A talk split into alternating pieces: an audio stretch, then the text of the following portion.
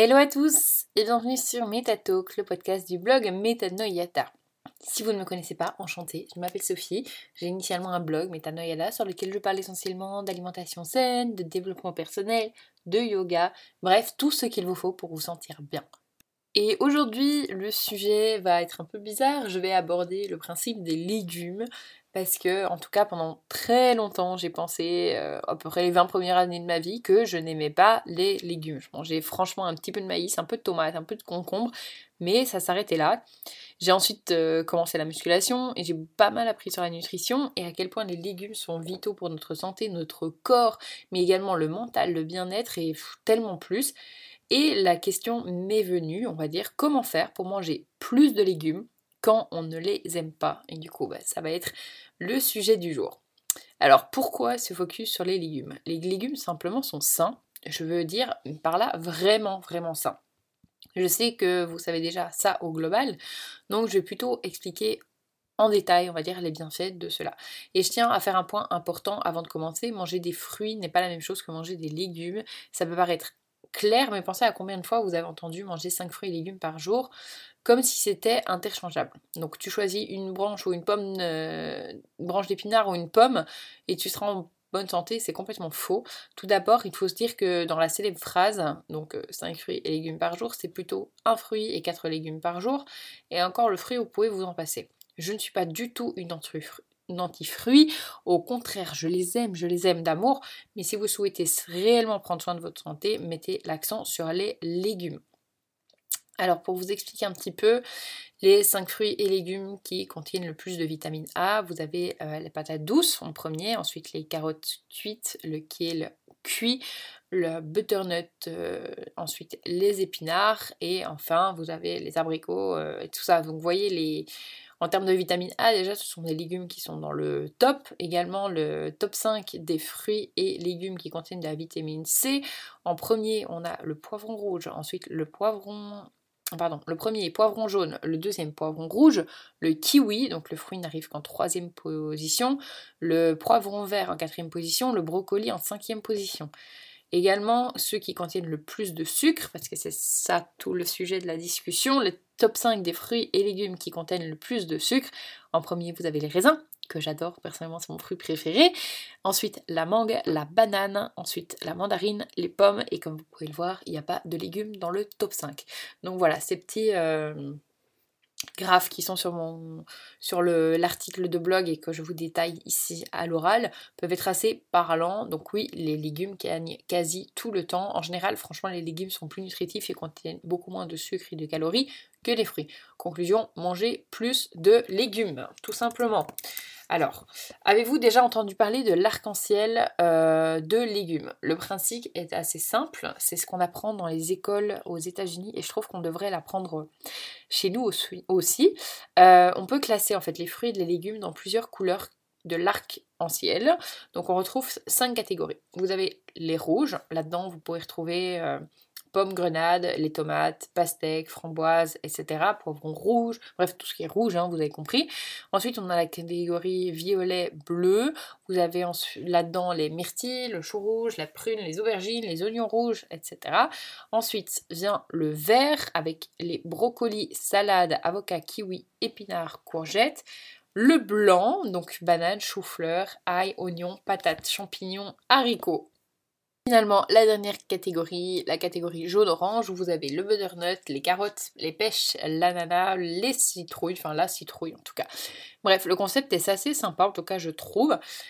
Il faut s'assurer de manger au moins un légume de chaque catégorie, et je parle bien de légumes, je vous ai cité aussi les fruits, parce que les fruits font partie de ces catégories-là, mais il vous faut un légume de chaque catégorie, et après vous pouvez manger un fruit euh, dans la catégorie que vous souhaitez.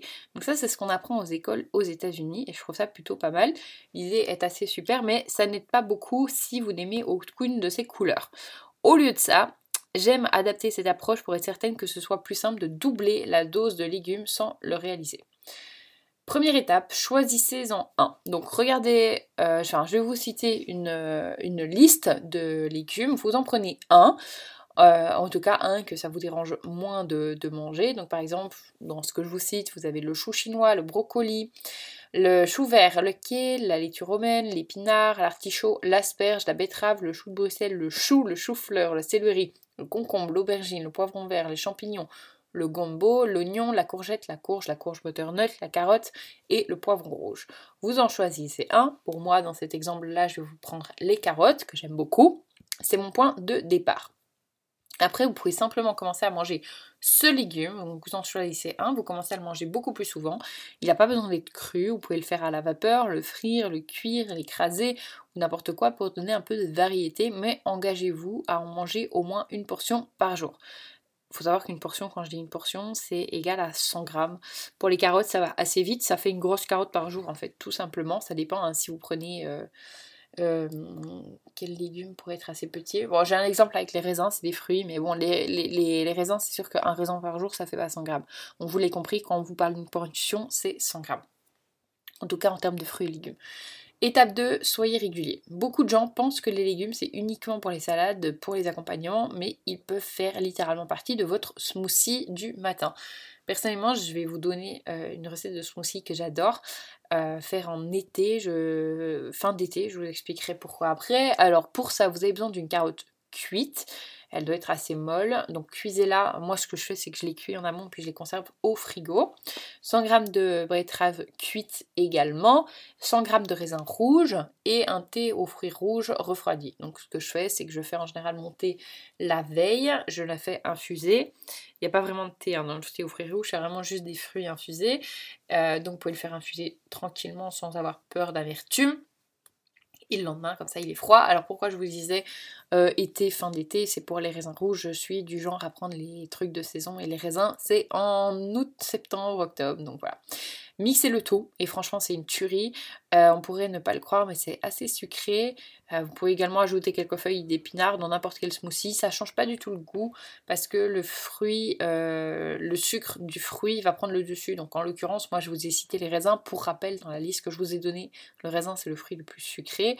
Le thé aux fruits rouges en plus donne une saveur en plus. Donc on ne goûte pas du tout les légumes. J'adore personnellement maintenant j'adore les légumes. Ça ne me dérangerait pas les smoothies 100% légumes. Mais dans ce cas là vraiment c'est assez sucré. Euh, et puis l'avantage en fait c'est que vous êtes certain de commencer à manger des légumes dès le matin. Comme pour tout smoothie, accordez-vous du temps pour trouver une recette qui vous plaît et que vous allez adorer manger ou boire hein, bien sûr chaque matin. La troisième étape, ça va être d'être inventif. C'est tellement facile, comme je vous ai montré, d'ajouter plus de légumes dans votre alimentation lorsque vous prenez le temps de préparer votre propre sauce ou votre vinaigrette. Je sais que ça semblait beaucoup de travail, mais ça n'a pas besoin de l'être. Donc n'hésitez pas à agrémenter vos légumes de sauce ou vinaigrette pour apporter de la saveur. Et je insiste sur le fait que ça doit être fait maison et pas industriel. Étape 4, essayez le challenge 1-1-1-1. Alors, euh, vous allez voir que c'est... Normalement, maintenant, vous devriez voir que c'est assez simple de doubler le quota de légumes sans trop d'efforts mais euh, ça peut le faire pendant quelques euh, enfin ça peut être bien pendant quelques jours ou quelques semaines. C'est pas le but. Il faut que ça dure que ça perdure dans le temps. Il faut que vraiment que ça devienne une habitude. Du coup le challenge 1 1 1 1 qu'est-ce que c'est? 1 vous choisissez un légume et vous mangez une fois par jour. 2 chaque semaine avec un smoothie que vous aimez vous, commencez chaque semaine avec un smoothie que vous aimez avec au moins un légume Troisième chose, créez vos sauces et vinaigrettes en avance et ajoutez-les à vos salades et préparations. Et quatrième, vous faites ça pendant une semaine. Une fois que c'est fait, vous allez vouloir changer les choses, une nouvelle sauce, un nouveau légume, une nouvelle recette de smoothie, etc. Et comme tout va bien se passer, vous n'allez pas mourir. Vous allez le voir. Vous allez vouloir continuer en changeant quelque chose. Donc bref, pratiquez ce challenge pendant plusieurs semaines et vous serez épaté de voir combien de légumes vous mangez chaque jour sans même le réaliser. Et puis encore une fois, je tiens à rappeler que c'est pour votre santé, car nous avons besoin de légumes, parce que c'est là-dedans qu'elles se trouvent uniquement les nutriments, les minéraux qui sont la base de notre alimentation.